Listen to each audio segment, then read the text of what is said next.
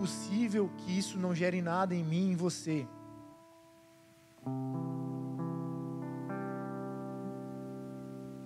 O amor, ele é mais do que um sentimento, ele é uma virtude, ele é uma capacidade.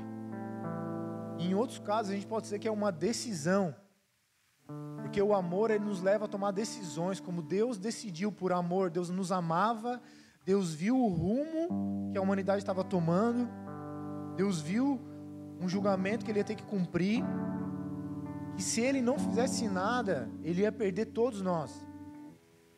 Então ele tomou uma decisão. Então o amor, além de ser um sentimento, uma virtude que vem do céu, ela também é uma, ela, ela também é uma decisão, ela gera decisões na nossa vida. Ela muda a nossa caminhada. O amor muda a nossa caminhada. Amém? O amor ele é tratado na Bíblia como um dom supremo. Ele também é um sinônimo do Pai, do Filho e do Espírito. Muitas vezes a Bíblia está falando em amor, ela está dando uma, uma pista que ela está falando de Jesus, da obra de Deus. O amor ele é um Deus, é um dom supremo que gera uma harmonia em todos os níveis da vida humana. Olha o que eu estou te dizendo. O amor ele é um dom que vem de Deus para trazer harmonia em todos os níveis familiares, sociais.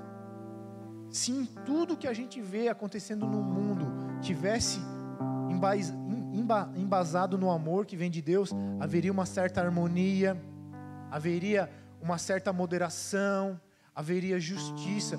O amor, ele é uma base para que outras virtudes que agradam a Deus cresçam, tragam fruto, brotem. É como assim, essa, igreja ela tem uma base aqui. Foi cavado, colocado é, sapatas, pilares, te, teve uma estrutura sendo lançada para que depois viesse o piso, as paredes e o teto. O amor que vem de Deus é mais ou menos isso sobre a terra e sobre as nossas vidas. Ela dá uma base para que as outras coisas tenham firmeza e possam ser edificadas. Amém? E para que a gente, como igreja, possa entender um pouco mais, eu vou usar o capítulo 12 de Coríntios, que fala um pouco sobre a igreja, e o capítulo 13, que fala sobre o amor, para que a gente chegue onde eu creio que Deus quer nos levar. Amém? Eu vou ler aqui em 1 Coríntios, capítulo 12. Perdão, é, 1 Coríntios 12. Eu acho que eu estou no versículo 12. Eu estou perdido aqui, só um segundo. Volta aqui Coríntios 12, 12, por favor. É isso mesmo, 12, 12. isso aí. Porque assim como o corpo é um e tem muitos membros, e todos os membros, mesmo sendo muitos, constituem um só corpo, assim também é com respeito a Cristo. Pois em um só Espírito, o Espírito Santo, o Espírito dele, o Espírito do Pai, todos nós fomos batizados, e em um só corpo quer judeus, quer gregos, quer escravos, quer livres, e a todos nós foi dado de beber do mesmo espírito. Então Paulo, ele estava ali com a igreja de Coríntios, vendo a realidade, as suas boas características e as suas más características. E ele decidiu trazer um ensinamento que é, se Deus me ajudar, eu vou trazer hoje para vocês. Ele compara o corpo membros, braços, pernas, pés, joelhos, quadril, coluna, órgãos, coração, pulmão, rim, fígado. Ele diz que a igreja é como se fosse isso. Existe alguma coisa no nosso corpo que se a gente possa tirar e dizer, ah, não faz falta nenhuma? Eu acho até que tem a tal da apêndice, a apêndice né, que só inflama, né? Mas por algum motivo ela está ali. Ok? E Paulo ele compara a igreja com um corpo. Cada parte do corpo é essencial. Um dedo faz falta, uma orelha faz falta. Eu hoje estou usando óculos, eu preciso usar óculos, então a perda da minha visão me faz falta. Eu estou aqui tomando água, porque conforme eu vou falando, a minha boca vai secando. Então a, a produção de saliva faz falta. Então as partes do corpo fazem falta. Também o funcionamento dele faz falta se ele não funciona do jeito certo. A gente falou aqui de membros, né? E falou de órgãos. O corpo é dividido em anatomia e fisiologia. O corpo ele é, é dividido em partes e cada parte tem um funcionamento. A minha mão está mexendo porque o meu cérebro está mandando. Eu estou conseguindo falar porque o meu coração e o meu pulmão estão batendo, captando ar. E para eu falar, eu estou jogando esse ar para fora, ele passa pelas cordas vocais, a minha língua mexe e eu produzo som e você me ouve. Tá, o que você quer falar? Eu quero falar que existe no nosso corpo, ele tem um papel essencial e o, a falta dele ou o mau funcionamento dele fazem falta. E Paulo, ele descreve que a igreja é assim. Que eu, você é, somos assim. Mas eu cheguei aqui hoje. Você hoje é a igreja. Você hoje faz falta. Se você não estivesse aqui. Ele fala ali, ó. Pois em um só espírito todos nós somos batizados em um só corpo, quer judeus, gregos, escravos, livres e todos e a todos nós foi nos dado beber do mesmo espírito. A todos nós temos acesso a algo que nos nutra, algo que nos faça viver aquilo que Deus quer. Ele fala ali sobre escravos, judeus, gregos, eu quero dizer assim, todos, quer sejam gaúchos, tem gaúcho. Catarina, catarinense, paulista. Vamos para cima aí, mineiro. É, e vice, é, quem mora no Rio de Janeiro, que é mesmo? Carioca, né? Carioca. Se a gente perguntar, né? Vai longe.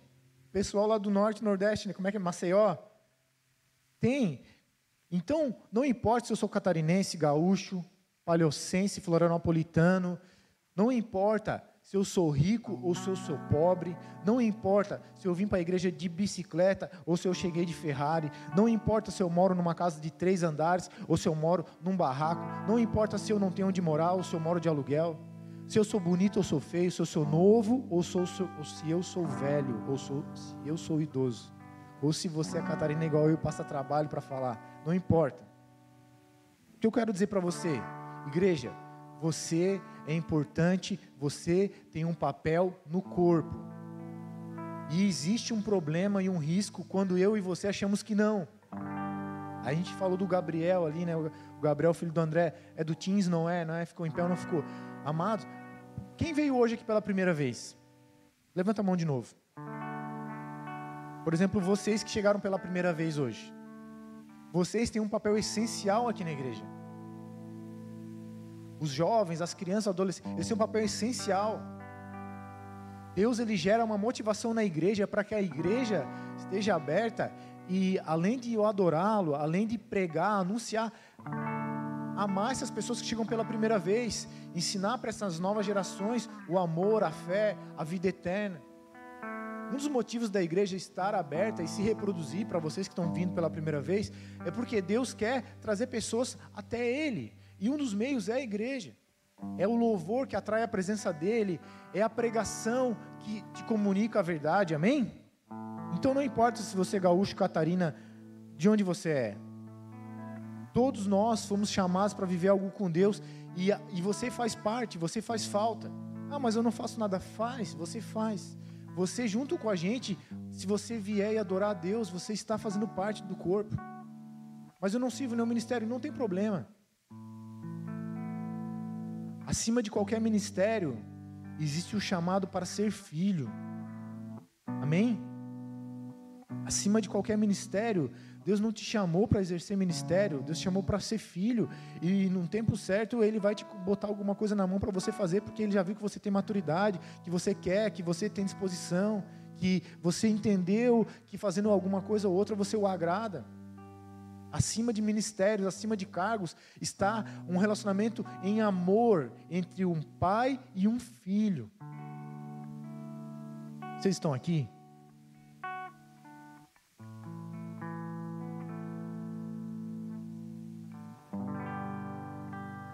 Vou ler mais eu vou ler mais uma parte desse capítulo para a gente ir para frente. Amém? Hoje é Santa Ceia, eu não posso me atrasar. Ora, vocês são o corpo de Cristo e individualmente membros desse corpo. A uns, Deus estabeleceu na igreja primeiramente apóstolos, em segundo lugar profetas, em terceiro lugar mestres ou pastores, em outras versões. Depois, operadores de milagres. Depois, os que têm dom de cura, o de ajudar, o de administrar, o de falar em variedades de língua. E aí Paulo pergunta: será que todos são apóstolos? Eu estou no 29. Será que todos são apóstolos? Será que todos são profetas? Será que todos são mestres? São todos operadores de milagres? São todos têm o dom de curar? Todos falam em línguas? Todos têm o dom de interpretar línguas? Ele faz uma pergunta e a, pergu a resposta é não. A resposta é não. Entretanto, procurem com zelo os melhores dons então Paulo está trazendo uma realidade para a gente, olha, ah, um prega, o outro ouve, um está no infantil, o outro não está fazendo nada, um está na portaria, o outro está cuidando do carro, um está no data show, um está tocando louvor. Ninguém, nem todo mundo faz a mesma coisa. Eu não posso querer a mão virar o pé, o pé virar a mão, o ouvido virar o nariz e vice-versa.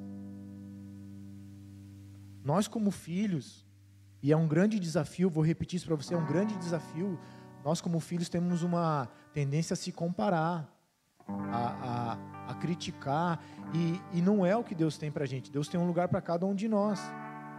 Dentro da nossa casa, aí na sociedade, dentro da igreja, Deus tem um lugar para cada um de nós. E quando a gente encontra esse lugar, ali a paz, a amor, a alegria, a prosperidade, ali os frutos brotam. Ali Deus vem com a provisão que você precisa para aquele lugar.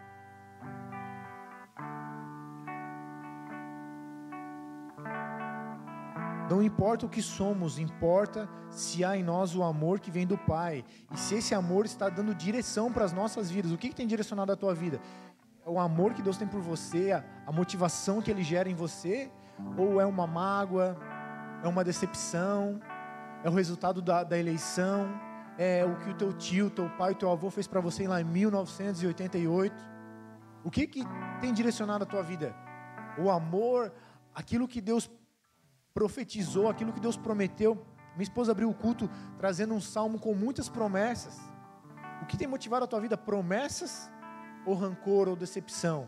Ah, mas aquela vez eu orei e não aconteceu. Eu queria tanto que Deus fizesse aquilo e não fez. Às vezes foi para o teu bem. Existe um lugar no corpo para todos nós, um lugar de filho, de filha. Todos são importantes, porque são filhos. Quem conhece Jesus hoje ou quem já conhece Ele há muito tempo, não importa se você começou hoje, se você já está aqui 10, 15, 20, 30, 40 anos. Poxa, eu já sou cristão há muito tempo. Você continua tendo a mesma importância, o mesmo valor para Deus.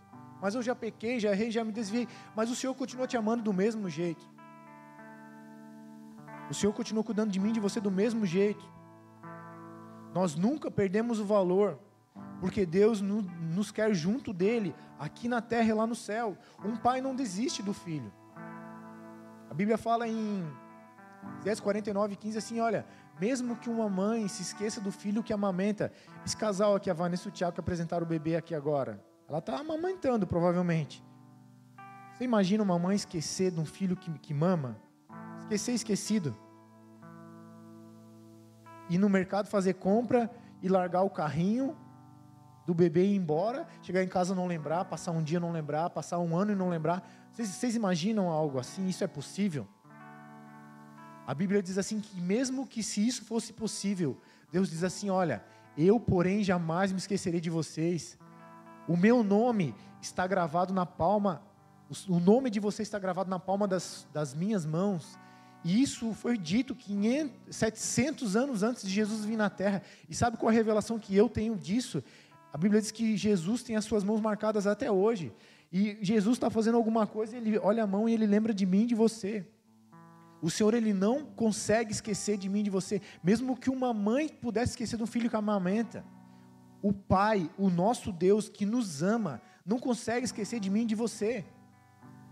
E isso tem que ser um conforto, uma motivação para você. Tá, mas eu pequei, mas ele não esqueceu de você. Tá, mas eu decepcionei. Mas ele não esqueceu de você. Eu não tenho sido zeloso com o que ele me deu, mas ele não esqueceu de você. dá tempo de a gente corrigir detalhes. Dá tempo de a gente ajustar pontos da nossa vida. Existem pontos que não dá para empurrar por muito tempo. Existem pontos na nossa vida que, se a gente empurrar, ele vai, ele vai, ele vai nos levar para o abismo. Vai chegar um momento que vai ficar muito grande e a gente não vai dar conta de resolver. E eu quero te perguntar: se esse dia chegar, o Senhor vai esquecer de você? Não vai esquecer. Só que você gera, pode gerar um problema tão grande que você não tenha mais capacidade em você. Às vezes nem para buscar em Deus uma solução. Então, tem coisas que a gente precisa sim parar, gastar tempo, orar, conversar, buscar, calcular e resolver. Ele não desiste de nós, amém? O amor, a Bíblia diz que é um dom supremo. E Paulo diz assim no final do capítulo 12: o amor é um dom supremo. E eu vou lhes mostrar um caminho ainda mais excelente.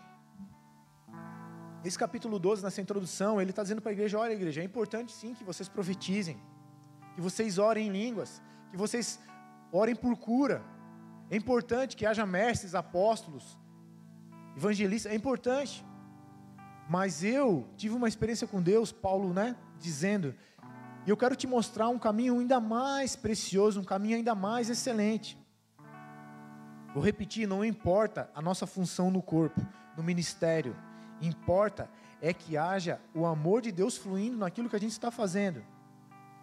Não importa que ah, eu sou pai, eu sou mãe, eu sou tio, eu sou filho, ah, eu sou estudante, eu sou funcionário, eu sou patrão. A partir do momento que o amor, ele. Lembra que o amor nunca morre, nunca apaga. O amor nunca morre. A Bíblia diz que ele esfria. Mas o amor permanece aí. A partir do momento que o amor ele esfria, nessas áreas da nossa vida, é como se a gente estivesse comendo uma comida totalmente sem tempero, sem sal.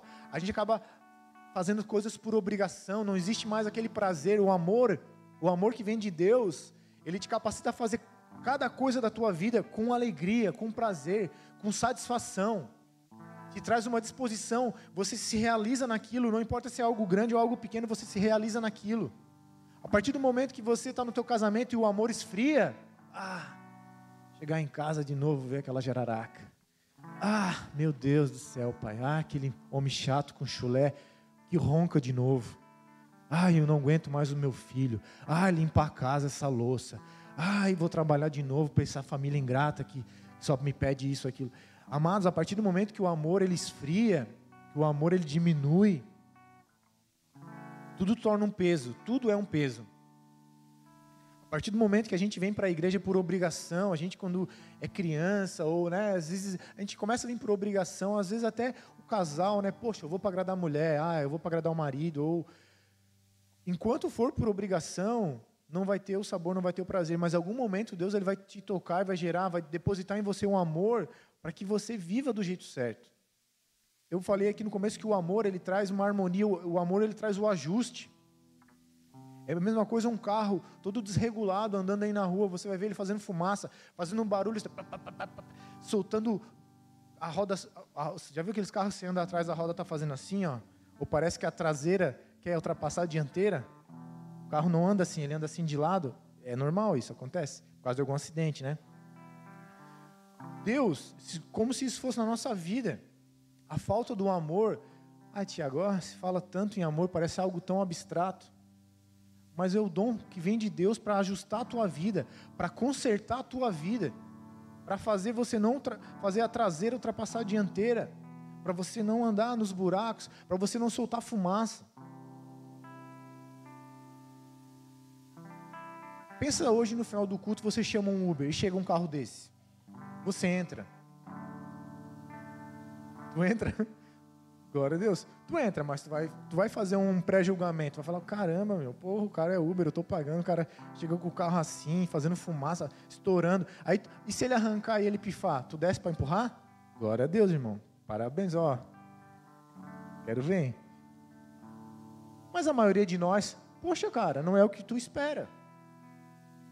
Tu tá pagando, o cara se propôs a ser Uber. Tem que ter um carrinho ali, né? Para te chegar ali, né? Pô, tu entrando no Uber, o cara vai arrancar, o Uber morre. Cara, você desce para empurrar? Tu desce para empurrar? O amigo disse que desce, eu também desceria. Mas não é bem o que se espera. E a pergunta é: o que Deus espera de mim e de você? As pessoas estão dispostas a dar a mão e caminhar no nosso lado. Aqui a gente é um corpo. As pessoas que estão do nosso lado, o que, que elas estão vendo em nós?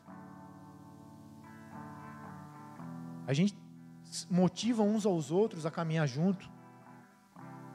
Ou a gente tem gerado decepção, vontade de desistência em nós e nos outros?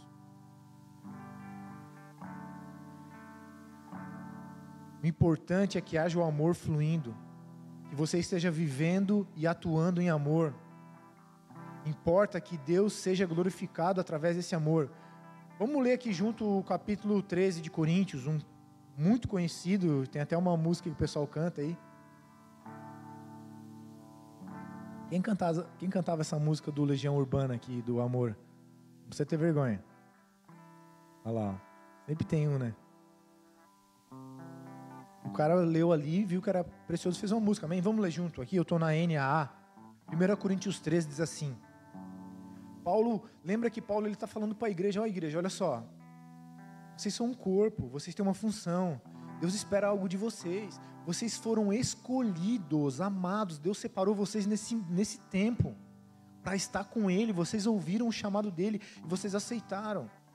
Mas ainda que eu fale a língua dos homens e dos anjos, se não tiver amor, eu serei como o bronze que soa, ou como o símbolo que retine, ou seja, eu só vou estar fazendo barulho.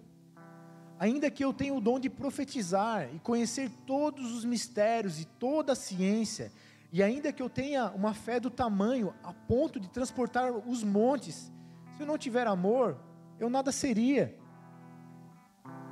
Ainda que eu distribua todos os meus bens entre os pobres, e ainda que eu entregue o meu corpo para ser queimado, se eu não tiver amor, isso de nada me adiantará. Então ele ele mostrou tudo que a gente como igreja pode fazer, que o ser humano pode alcançar em questões espirituais, em questões de bondade. Imagina, né? Você vender tudo que você tem e sair dando para os pobres. Nossa, que lindo! Nossa, que bonito. Mas se não for por amor, isso não te aproveita em nada. Porque onde não há amor, há outros sentimentos por trás. Outras motivações. E olha o que ele diz a respeito do amor.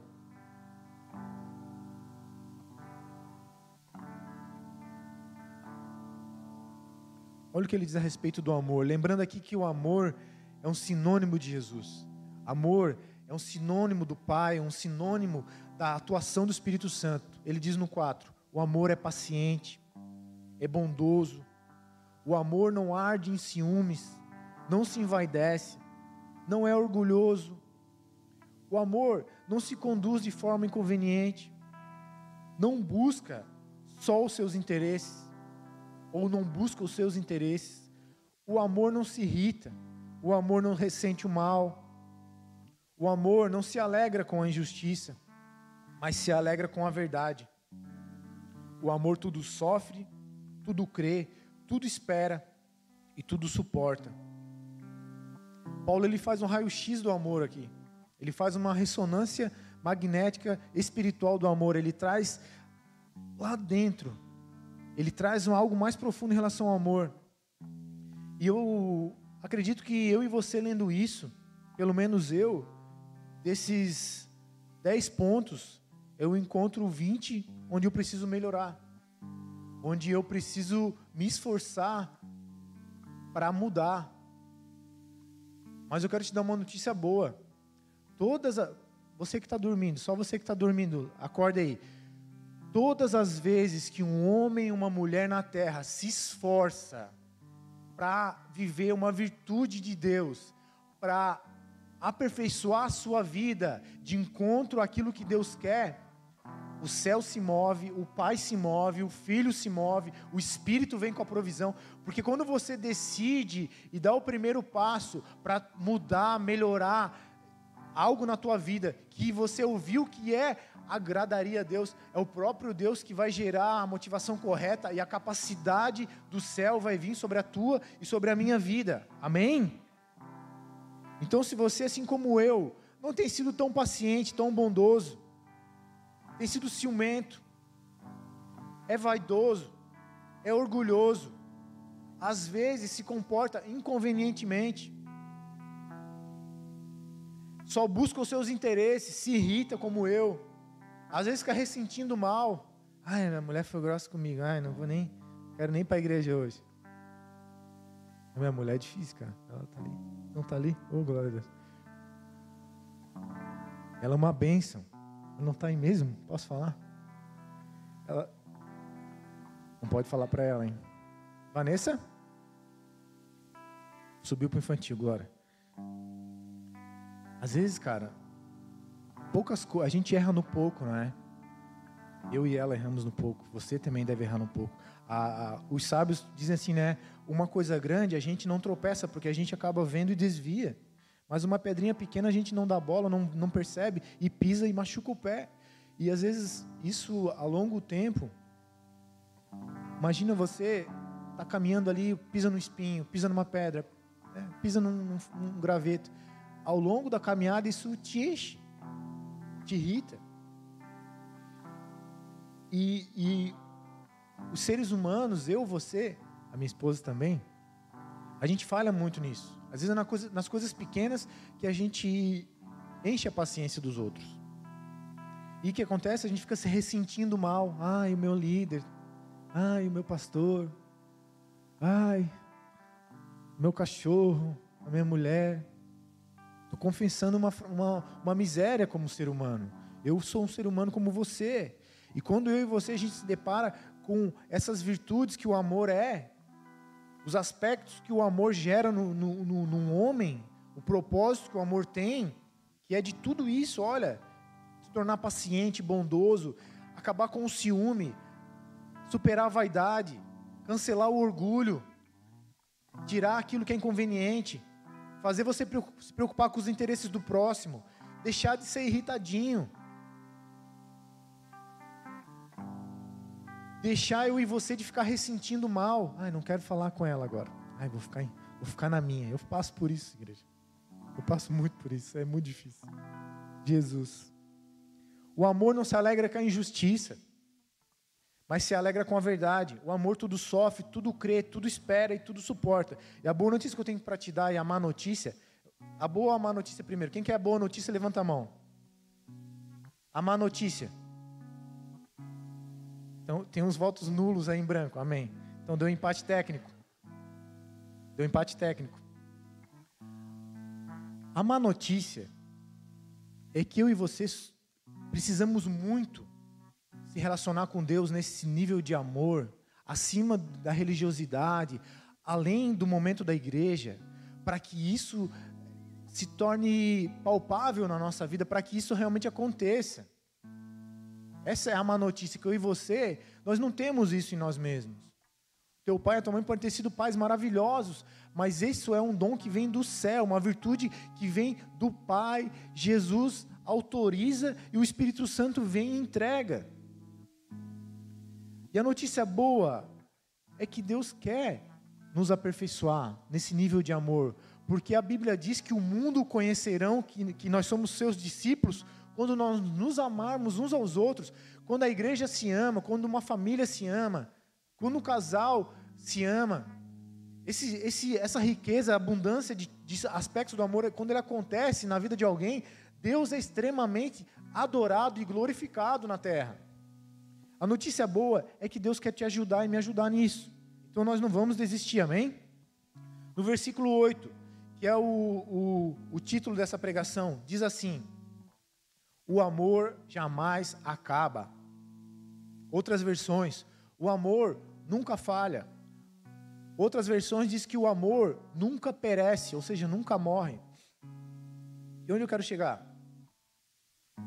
Por mais que eu e você tenhamos vivido momentos onde parece que o amor sumiu, o amor morreu, apagou, se você está vivo, vivo, vivo é, corpo mesmo, você está vivo, se você algum dia se entregou para Jesus de todo o teu coração, mesmo que você não esteja sentindo talvez aquilo que você já sentiu lá atrás, o amor não morre. A Bíblia diz que o amor jamais acaba.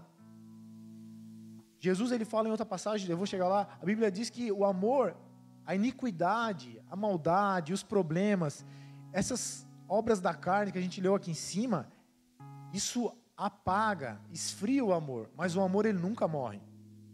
O amor ele nunca acaba. Ele sempre está ali. A gente brincou aqui questão de marido e mulher.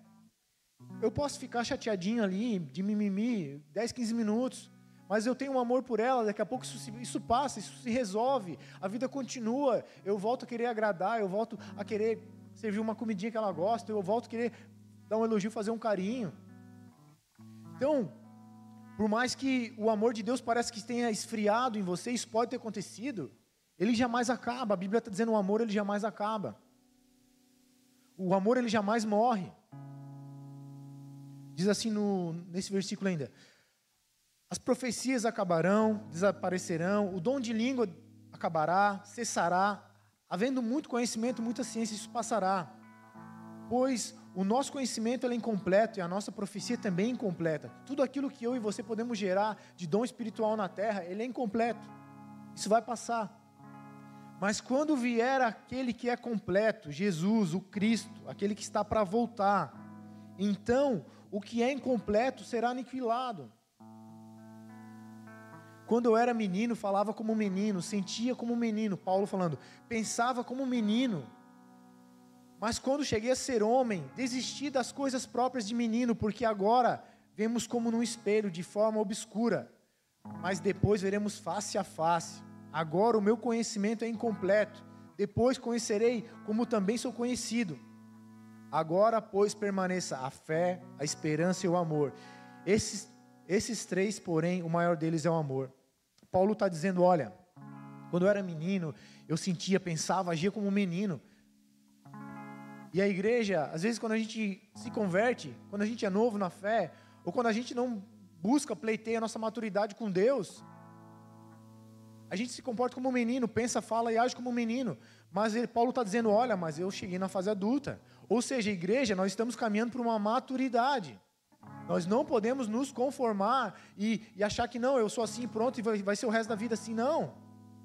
O amor de Deus, o amor que vem do céu, ele te chama para uma maturidade, ele nos chama para uma maturidade. Ah, mas eu tenho um problema tão sério no meu ministério, ai, no meu casamento, ai, amém, mas isso é uma fase, nós temos que buscar, pleitear, clamar, chorar, se humilhar, jejuar, ficar de joelhos, orar, louvar, conversar, em busca de uma maturidade em busca de uma visão, em busca de um entendimento do que o Deus tem para cada um de nós. Porque senão, vai estar tá eu pregando aqui, você aí, é, gagueja, baba, fala os verbos tudo errado. Mas amém, foi o Senhor que chamou para fazer. Deus não te chamou para pregar agora, ou vai te chamar, ou já te chamou, não sei. Senão vou estar tá eu aqui, preocupado com quem está cuidando das crianças lá em cima. Ah, não deve estar tá cuidando bem do meu filho. Cada um tem uma função no corpo. E o teu papel é buscar maturidade na tua função, para que Deus traga uma maturidade no corpo todo. Amém? Ele está dizendo que vai, ver, vai haver um tempo que nós na terra estamos sendo amadurecidos, estamos sendo edificados, estamos, sendo, estamos crescendo em fé, em esperança, em amor. Mas mesmo tudo aquilo que a gente alcança aqui na terra, ele ainda é incompleto. Vai, vai haver um tempo onde a gente vai ser completo, onde a gente vai receber um corpo espiritual, onde a gente vai conhecer face a face. A Bíblia diz que assim como nós somos conhecidos, Ele nos conhece, nós também o conheceremos. Daí o que é incompleto vai passar. Mas Ele diz assim: olha, mas o amor vai permanecer. Então, se tem uma coisa que eu e você, como igreja, como filhos e filhas, como seres humanos, precisamos realmente investir um esforço, sabe? Bater cabeça, buscar, pedir, se humilhar em busca do amor que vem de Deus. Porque o amor que vem de Deus, ele vai trazer harmonia no resto da nossa vida. Vai te fazer perdoar, vai te fazer superar, vai te fazer, vai te tornar uma pessoa. Olha o que o amor vai te fazer em você. Vai te tornar bondoso, paciente, vai acabar com o ciúme, vai tirar a vaidade que rouba o ser humano. A gente, a gente se preocupa 90% com coisas de vaidade que não levam a lugar nenhum. vai arrancar o orgulho que nos faz comparar, criticar, vai fazer a gente se preocupar com o interesse do próximo e com o interesse de Deus. Hoje a igreja está passando por um momento onde a gente quase não evangeliza. Como se Deus tivesse perdido o interesse em alcançar pessoas que precisam ser evangelizadas. Na rua, em casa, no lar, enfim. Interesse de Deus. Esse amor vai fazer a gente parar de ser irritadinho, ficar ressentindo mal, com raiz de amargura. O amor, ele nunca falha. O amor que vem de Deus, ele traz uma solução para um problema que você acha que não tem solução. Olha o que diz aqui, ó, Mateus 24, 12. E por se multiplicar a maldade, a iniquidade, em outras versões, o amor de muitos se esfriará. O mundo está tomando uma proporção de iniquidade, de valores, de cultura. Vocês sabem do que a gente está falando. Que muitos de nós, se a gente não guardar e buscar como um alimento o amor que vem de Deus, esse amor vai esfriar. E a gente vai se sentir perdido, sem identidade. Ah, mas eu, eu creio em Jesus, mas eu não sei nem, porque eu, eu não sei nem o que, que eu vou fazer. Tá, eu creio em Jesus, mas o que, que isso vai fazer na minha vida? Amado, Jesus te livrou do inferno, me livrou do inferno. Jesus nos pegou do lamaçal, da condenação. Satanás estava com o pé na minha, na tua garganta, assim, ó. E Jesus tirou. Te botou, te lavou, me lavou, te botou uma roupa sacerdotal, uma roupa que você pode entrar na presença de Deus, umas vestes espirituais, selou você e eu com o selo da presença dele. Satanás agora passa com medo ao redor de você. O que que Jesus fez por você? Você e eu estávamos condenados a ir para o inferno por causa das nossas obras, seja o teu pecadinho ou o teu pecadão. Mas ele veio, morreu na cruz, ressuscitou. A Bíblia diz que ele esteve no inferno por três dias, pregou no inferno. Tomou as chaves da morte do inferno. Ele tomou autoridade. Satanás não pode mais fazer tudo o que ele quiser. Os filhos de Deus vivem em outro patamar. Você é filho de, de, de Deus, você aceitou Jesus, você está em outro patamar. O amor de Deus opera em você. Isso não é uma coisa para se orgulhar, se vangloriar, se achar melhor do que alguém que está ali é, é, escravo ainda de, do álcool, do adultério, drogas. Não é, não é que a gente é melhor, mas é que o Senhor nos promoveu a um patamar para que Ele possa interagir com nós em amor, ao ponto de eu e você amar essas pessoas.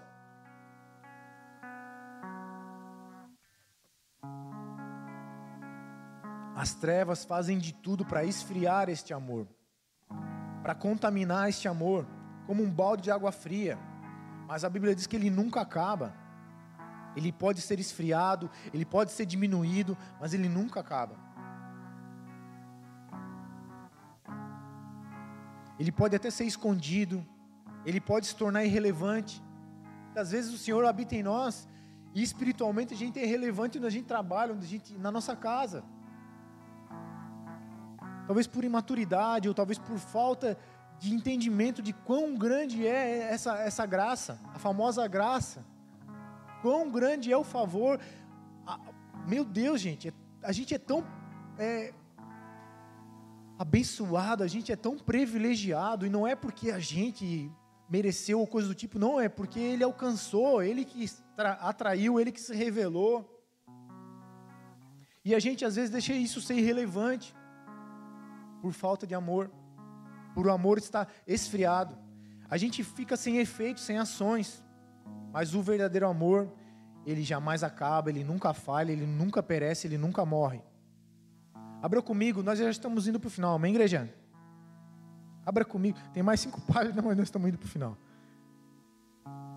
Abra comigo em Colossenses 3,12. Eu vou ler alguns textos aqui para a gente ir em direção ao final. Colossenses 3,12. Portanto, como escolhidos, eleitos de Deus, santos e amados, santos e o quê? Revistam-se de profunda compaixão, de bondade, de humildade, de mansidão, de paciência. Suportem-se uns aos outros e perdoem-se mutuamente. Aqui o suporte é de realmente dar suporte e em alguns momentos de suportar. Faz parte. caso alguém tenha motivo de queixa contra outra pessoa, assim como o Senhor perdoou vocês, perdoem uns aos outros, cara, não tem negociação. Acima de tudo isso, porém, esteja o amor, que é o vínculo da perfeição, e que a paz de Cristo seja o árbitro no coração de vocês, pois foi para essa paz que vocês foram chamados em um só corpo, em um só corpo. E ele finaliza assim: sejam agradecidos. Ele está dizendo aqui no 14 que permaneça um amor acima de tudo, porque esse é o vínculo da perfeição. É como se Deus dissesse assim: olha, para eu aperfeiçoar vocês, precisa haver amor, não vou conseguir. Vocês precisam se relacionar comigo em amor, em gratidão. Sou Deus, sou Deus. Sou poderoso, sou poderoso. Tenho o poder para tirar a vida, para dar a vida, sou. Mas eu sou Deus e amo vocês. Foi por amor que eu chamei vocês. Foi por amor que eu perdoei. Foi por amor que eu estou agindo resolvendo problemas na vida de cada um de vocês. E aqui a paz de Cristo seja o árbitro no coração de vocês. Sabe aquele, você está indo fazer algo e não está sentindo paz? Às vezes a gente quer ouvir a voz de Deus e a falta de paz é o árbitro. A falta de Deus é Deus falando, não vai por aí. E a paz é Deus falando, ó, oh, eu estou contigo. 1 João 4, 18 diz assim: No amor não existe medo.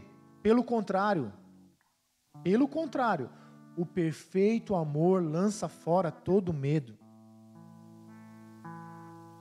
porque o medo envolve castigo e quem teme não é aperfeiçoado em amor. Quando a gente se relaciona com Deus só com medo de ir para o inferno, a gente não é aperfeiçoado. O medo não gera aperfeiçoamento, é o amor que gera aperfeiçoamento. O amor te faz caminhar a segunda milha, o amor te, te impulsiona a, a ser alguém melhor para agradar a Deus. O amor não existe medo, pelo contrário, o verdadeiro amor lança fora todo medo. 1 João 4,12. Ninguém jamais viu a Deus. Se nós amamos uns aos outros, Deus está em nós. E em nós é perfeito o seu amor. 1 João 4,8. Aquele que não ama, não conhece a Deus, porque Deus é amor. Deus é amor. Jesus é amor.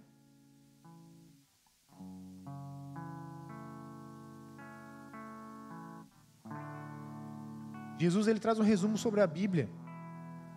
Essa Bíblia aí de mil e mil e poucas páginas, com 66 livros.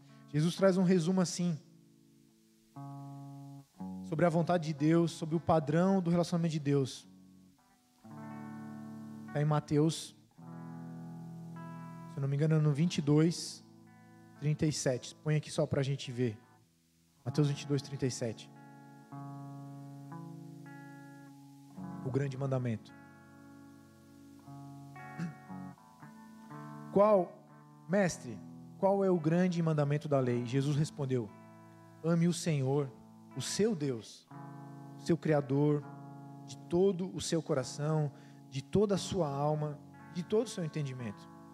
Esse é o grande primeiro mandamento.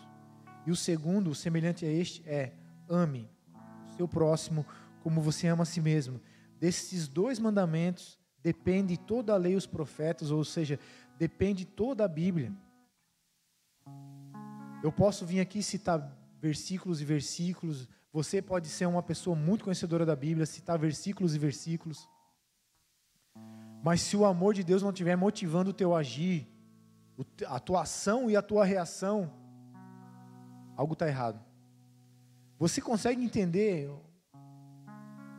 eu sou pai de dois, dois, dois meninos e eu amo demais eles. Hoje eu acordei eles para vir para a igreja, abracei eles na cama, eles dormindo e eu dei vários beijos. Eu vou no ouvido, eu te amo, eu te amo, filho, eu te amo, te amo. E o que que eu espero em troca? Que eles consigam me amar. E o que Deus espera de mim, de você, é que eu e você a gente consiga o amar. Porque, como eu falei lá no começo, esse amor, ele vai ser a base para outras coisas. Às vezes a tua, a tua edificação, às vezes você não está prosperando, às vezes algumas coisas não estão dando certo, porque precisa rever o fundamento. Ah, mas eu quero tanto, mas eu sonhei com isso. Deus falou comigo, ia ser assim, ia ser assado. Talvez Deus está esperando você cavar em oração, em jejum, em humildade, uma base chamada amor. Porque se a base não for amor, essa construção vai desmoronar, não vai prosperar, vai falir. Se o propósito for só enriquecer, essa riqueza pode te afastar do Senhor.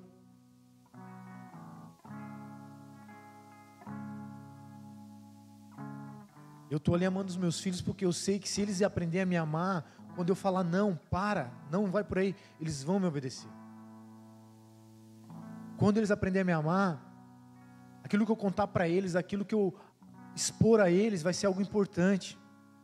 E o que o Senhor tem para expor a mim a você nessa manhã é que não importa como você esteja vivendo, o amor dele não acabou, não acaba. O amor dele pode ser ressuscitado, reavivado. O amor dele pode ser renovado em mim e em você. A obediência é uma prova de amor. Todo dom perfeito vem do alto. O Tiago diz que não existe nenhum dom perfeito que não venha do alto. É Deus que gera esse amor em nós. O amor é algo tão poderoso que se você ler a Bíblia sem amar a Deus, a Bíblia é... Você vai se enfadar, você vai falar, cara, vou ler o gibi da Mônica. Eu vou ver um vídeo no YouTube. Porque não estou sentindo nada. O amor é o que te faz se debruçar em, diante da palavra de Deus e o, a manutenção do amor vem no relacionamento entre ouvir a palavra, meditar na palavra, Ô oh, Pai, obrigado. Deus, obrigado. Lembrar do que Ele já fez por você e ser agradecido, não ser ingrato. Talvez você não tenha tudo aquilo que você ainda quer, mas você tem que ser grato por aquilo que Ele já te deu. Deus já te deu muitas coisas.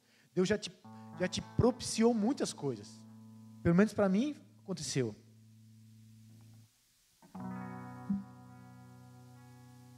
Vamos pedir para que Deus renove, que Deus derrame mais, que Deus acenda essa brasa, amém? Para a gente concluir, Não importa a nossa parte no, no corpo de Cristo, na sociedade, um cargo ministerial. Não importa a nossa posição na sociedade, o nosso lugar familiar, se você é marido, esposa, filho, tia, avó. O mais importante é que cada um, cada um exige determinada responsabilidade. E o mais importante, o mais nobre, o mais poderoso, a forma que você vai conseguir glorificar a Deus vivendo o que você está vivendo, é estar satisfeito, agradecido alegre onde Deus te colocou. Só se você estiver num lugar que você sabe que Deus não te colocou. Mas então Ele te ajuda a sair daí. Ao contrário disso, você precisa ser grato, alegre. Sem gratidão, Deus não vai te conceder a próxima fase, a próxima bênção.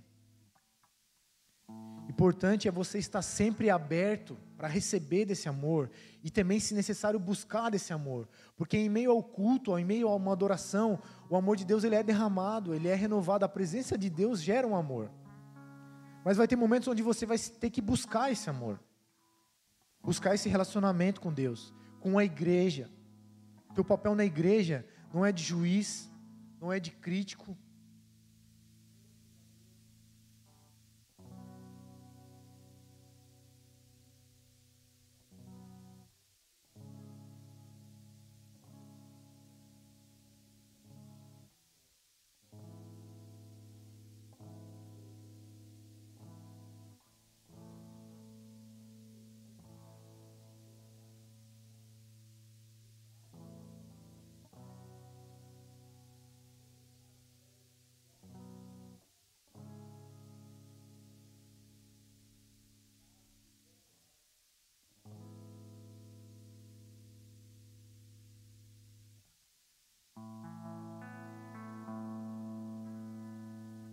Este é o meio que Deus vai mostrar para o mundo que Ele existe. Você não pode deixar mais o inferno roubar a coragem que Deus, Deus depositou em você. Deus te fez corajoso. Deus te fez corajoso. Deus não te deu espírito de medo. Deus te deu espírito de poder, de amor de ousadia. Não importa o cenário social, político, financeiro. medite em Salmo 37, que foi a abertura do culto. Você se posicionar como um filho de Deus, não, tá bom, pai. Tá tudo bem, vou fazer o que tem que ser feito, do jeito certo. Dependo de ti. Não se apoia no seu próprio braço, no seu próprio entendimento, mas confia no Senhor de todo o teu coração. As coisas, as coisas mudam. Você é responsável por mudar essa, essa atmosfera dentro e fora de você, porque Deus tem poder para fazer isso, mas você precisa dar um passo, atitude. O amor dele lança fora todo medo, nos faz se sentir totalmente diferente. Amados, o dia que eu acordo cedo, antes de trabalhar, se eu ler a Bíblia e orar, cara, eu sou outra pessoa. Eu sou outra pessoa, eu me sinto diferente por dentro. Eu, eu, eu consigo é, lidar com as situações naturais de outra forma. O trânsito é de outra forma. O relacionamento com a minha família é de outra forma. A tentação é administrada de outra forma.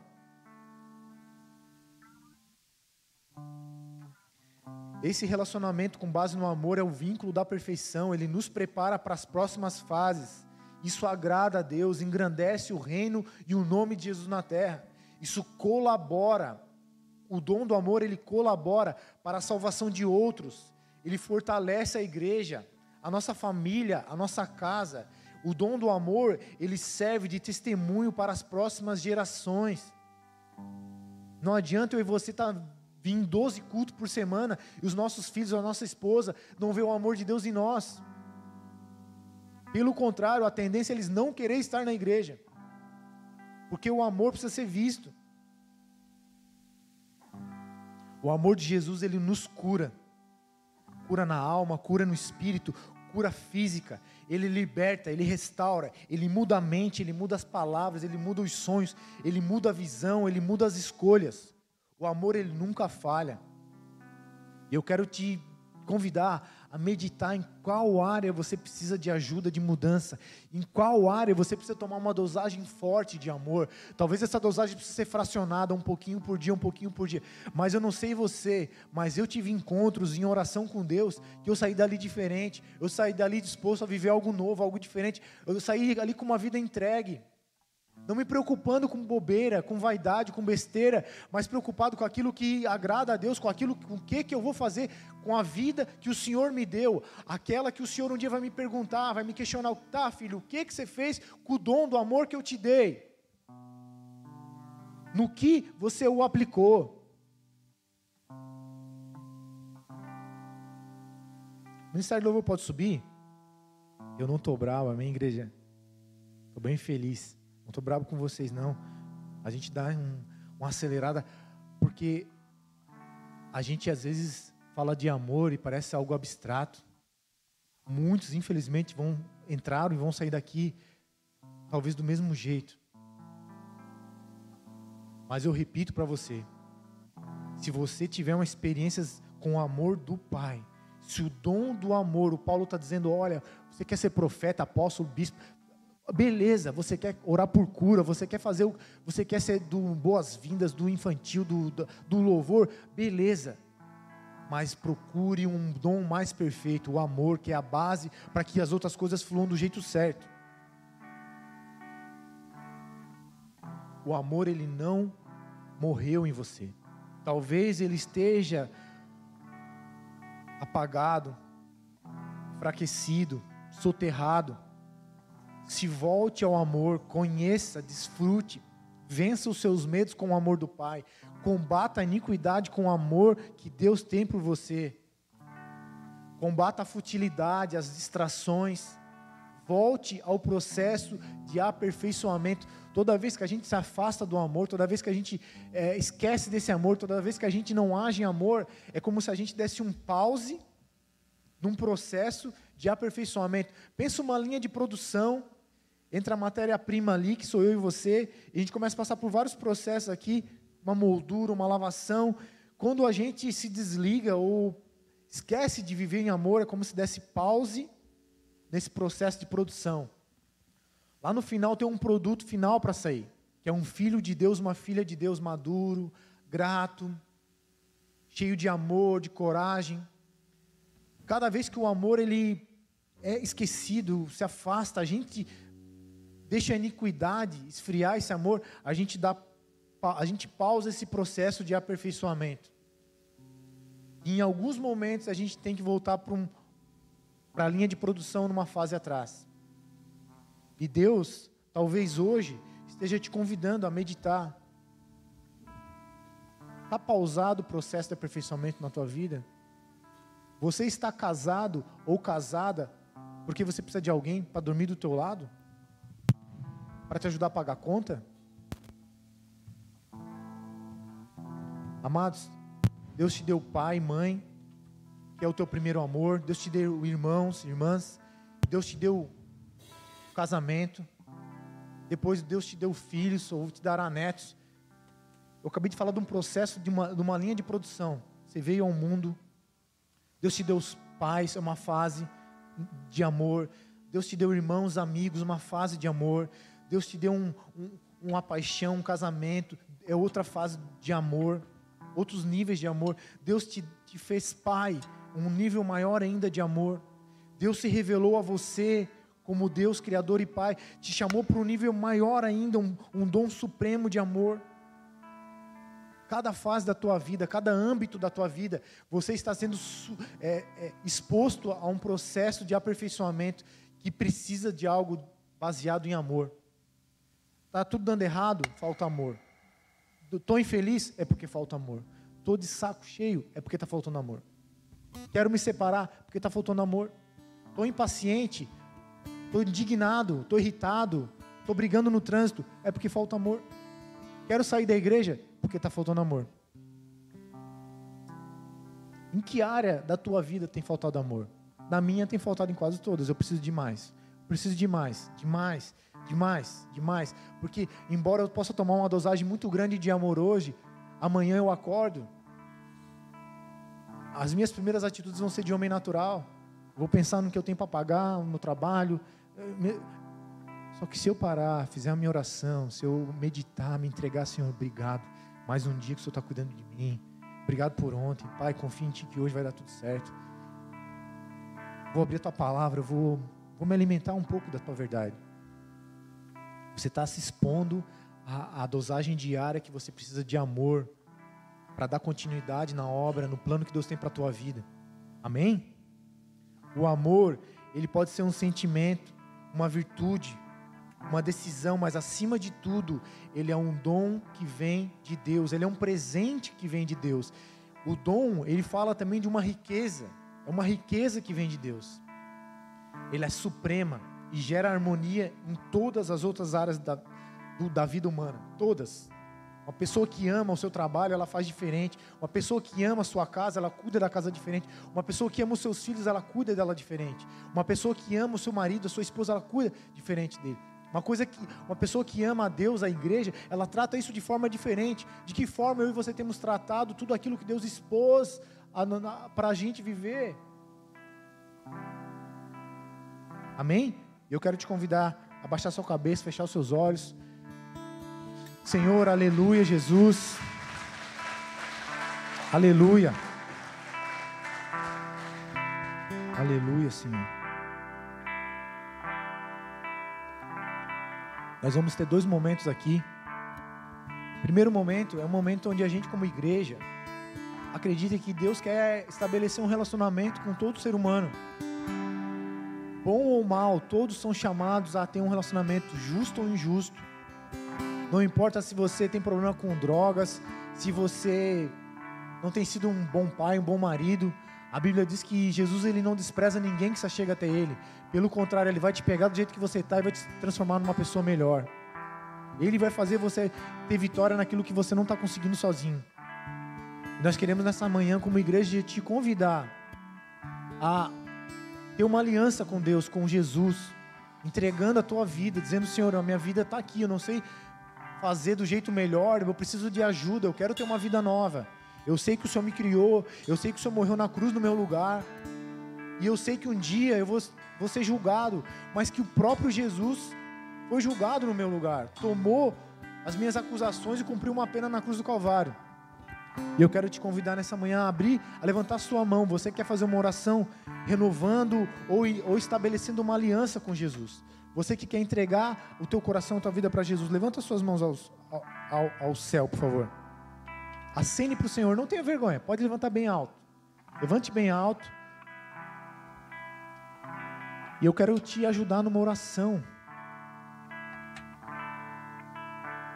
Bíblia diz que todo aquele que reconhece Jesus diante dos homens será reconhecido por Jesus diante dos anjos.